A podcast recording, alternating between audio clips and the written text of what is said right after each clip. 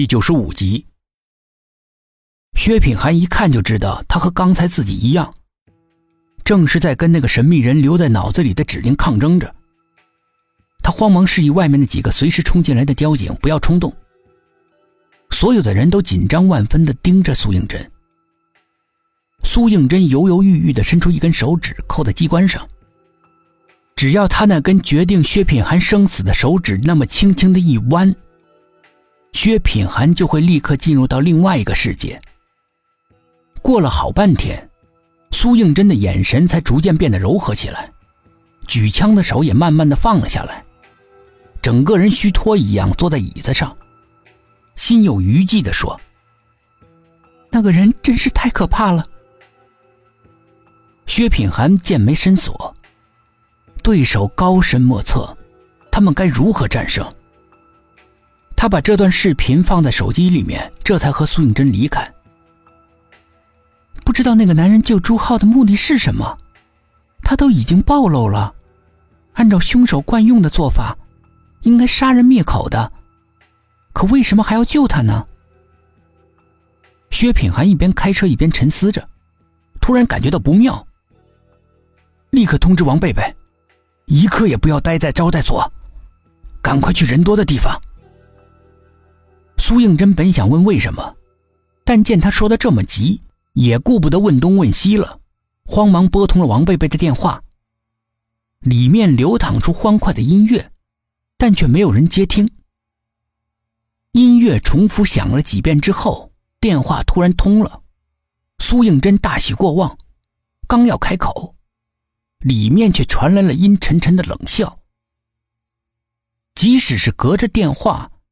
苏应真也能够清晰的感觉到那股寒气，笑声响亮而悠远，像来自于一个未知的世界，吓得人头皮发炸。苏应真赶紧挂了电话，满脸是汗的看着来电显示：七四七四七四七四。薛品涵看到他神情不对，紧张的问：“已经出事了吗？”王贝贝的电话没有打通，那个号码又出现了。薛品涵瞟了一眼那个号码，心里面咯噔一下。莫非他们又迟了一步？正在这个时候，董一奇的电话进来了。头，我把月欢给跟丢了。王贝贝那天晚上惊慌失措的一路往招待所跑，老觉得身后有人追他。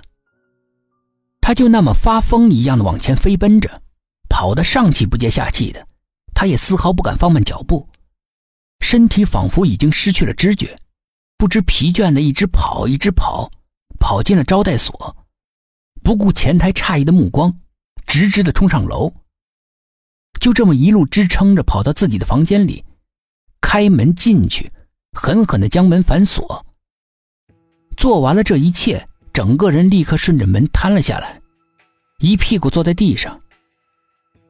还没有等他完完整整的喘口气，那种被人盯视的感觉又来了。刚刚好不容易止住的汗，又迫不及待的从每个毛孔里钻出来，脊背一片寒冷。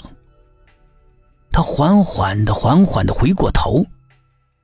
一个朦胧的人影伫立在从窗户照进来的月影里，月光如水的在他脸上跳跃，忽明忽暗，鬼气森森。刘佳，王贝贝惊讶的喊了出来：“你刚才去哪儿了？”月影里，刘佳佳冷冷的问：“你在树林里烧什么？”王贝贝已经从地上爬起来，背靠着门，一只手扶着仍然乱跳的心脏，眼里面尽是敌意。他也用冰冷的声音回敬他：“你在跟踪我？心中如果没有鬼，怎么会怕被我跟踪呢？跟踪的人难道心里面就没鬼了？”四只眼睛在空中交火，空气瞬间就变成了炸药库。只要一点火星，就能够一触即发。刘佳收回了凌厉的目光，态度随即变得柔和了起来。刚才跟踪你的不止我一个。王贝贝张大嘴巴，吃惊的看着他。难道他也看到那个人了？那个人难道是来杀自己的？他为什么要杀自己？